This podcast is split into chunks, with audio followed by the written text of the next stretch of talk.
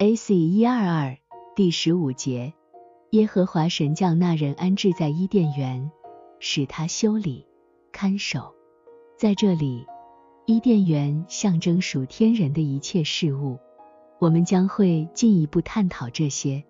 使他修理、看守意味着人被允许享有这一切，但不可将其视为己有，因为这一切都是主的。A.C. 一百二十三，属天人承认因着内心直接领受而承认一切和每一样事物都属于主。属灵人确实也这么承认，但只是口头上承认，因为他从圣经中学到了这些。属世俗和属肉体的人既不承认也也不接受他，他甚至声称他所拥有的一切都是他自己的。如果他失去这些，他将会彻底消亡。A.C. 一百二十四，智慧、聪明、理性和知识不属于人，而是属于主。这从主教导的那些事情中可以清楚的看出，例如。在马太福音中，主把自己比作一位家主，他栽了一个葡萄园，周围圈上篱笆，然后将它租给了园户。马太福音第二十一章三十三节，在约翰福音中，只等真理的圣灵来了，他要引导你们进入一切的真理，因为他不是凭自己说的，乃是把他所听见的都说出来，他要荣耀我。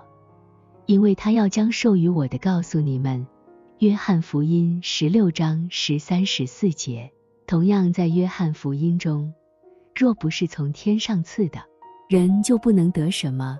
约翰福音三章二十七节。那些被赋予从天上来的少量奥秘知识的人，他们明白这一切的确如此。A.C. 一二五第十六节，和合本。耶和华神吩咐他说：“园中各样树上的果子，你可以随意吃。”原文：耶和华神命令那人：“你可以从园中每一棵树上吃，从每一棵树上吃，是通过内在的直接领受来知道什么是好的，什么是真的。因为如前 A.C. 幺零二零四所述，内在的直接领受是树。”上古教会的人们通过启示得到真实的信仰知识，因为他们与主和天使对话，以至于他们也通过各种意象和梦境受到了指教。这些对他们来说是最愉快和天堂般的体验。他们持续从主获得直接的领受，这种直接的领受使他们在思考记忆中的事物时，能立时感知到什么是真的和善的。以至于当他们遇到伪谬时，不仅排斥，还会感到恐惧。天使也处于这种状态，但随后上古教会的直接领受被先前已启示，以及后来在圣经中揭示的真与善的知识所取代。A.C. 一百二十六第十七节和合本，只是分别善恶树上的果子，你不可吃。因为你吃的日子必定死。原文。但是你不可从善恶知识树上吃，因为在你吃的那一天必定要死。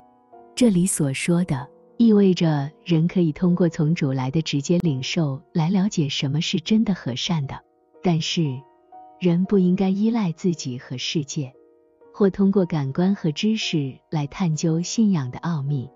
因为这会导致他的属天品性灭亡。A.C. 一百二十七，人们希望通过感官和知识来探究信仰的奥秘。这不仅是下一章将要阐述的上古教会后裔堕落的原因，而且也是每个教会堕落的原因。因为由此产生的不仅仅是伪谬，还有生活的邪恶。A.C. 一百二十八。属世俗的和属肉体的人，在他的心里说：“如果我不能通过感官来观察，或通过知识来理解关于信仰的事，我就不会相信他通过自然事物不能与灵性事物相对立来确认自己的看法。因此，他希望通过感官来学习天堂和神性的事物，但这是不可能的，就如同骆驼穿过针眼一样。他越是想从这些事物中获取智慧，就越是使自己变得盲目，直到他什么都不信，甚至不相信灵性事物和永恒生命的存在。人是根据自己接受的基本原则开始思考的。这就是从善恶知识树上吃，他吃的越多，就死得越彻底。而那些不想从世界，但想从主那里获取智慧的人，在他们的心中会说：必须相信主，也就是相信主在圣经中所说的，因为那些是真理，并且他基于这个原则进行思考。他会通过理性知识。感官和自然来强化他的信仰，而把那些不能加固他信仰的东西排除在外。A.C. 幺二九，任何人都能明白，人们会被所抱持的原则，无论他们多么错误，所主导，并且每一种知识和推理都会支持这些原则。无数支持的意见会涌入心头，从而在错误中得到加固。所以，对于那些在看到和理解之前不会相信任何事物的人来说，他实际上不能相信任何事物，因为人无法用眼睛看到，也无法用思维想象到属灵和属天的事物。但真正正确的途径应该是从主及从他的话语中汲取智慧，那么一切都会随之而来。人甚至会在理性和知识上获得启示。学习知识并没有被禁止，因为知识有益于生活并令人愉快。对于那些有信仰的人，也并没有禁止他们像世间的博学者那样思考和谈论，但他们应该基于信仰主的话这一原则，并尽其所能用学者们熟悉的术语。通过自然界的真理来确认属灵和属天的真理，因此，真正的原则应该来自主，而不是来自个人。前者带来生命，而后者带来死亡。A.C. 幺三零，对于那些希望从世界中获得智慧的人，它的源自是感官和知识，它的伊甸是对自我和世界的爱。他的东方是西方或他自己，他的幼发拉底河是他所有受到谴责的知识，亚述所在的第二道河是他混乱的推理，由此而生伪谬；古时所在的第三道河是由此产生的邪恶与伪谬的原则，这些都是他信仰的知识，由此产生的智力是他的第四道河，在圣经中被称为巫术。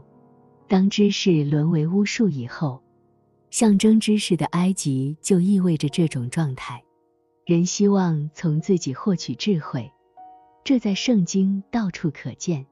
关于这点，在以西结书中是这样写的：主耶和华如此说：埃及王法老啊，我与你这卧在自己河中的大鱼为敌。你曾说，这河是我的。是我为自己造的，埃及地必荒废凄凉，他们就知道我是耶和华。因为法老说：“这河是我的，是我所造的。”以西结束二十九章第三和第九节。这种人也在同一先知书中被称为地狱里伊甸的树，这也是描述法老或埃及人的。用这些话，我将他扔到地狱。与下坑的人一同下去，在这样荣耀的威势上，在伊甸诸树中，谁能与你相比呢？然而你要与伊甸的诸树一同下到低地，在未受割礼的人中，与被刀剑所杀的人一同躺卧。法老他自己和他的群众正是如此。以西结书三十一章十六和十八节。其中伊甸的诸树象征源于圣经的记忆知识和信仰知识，通过他们的推理被亵渎了。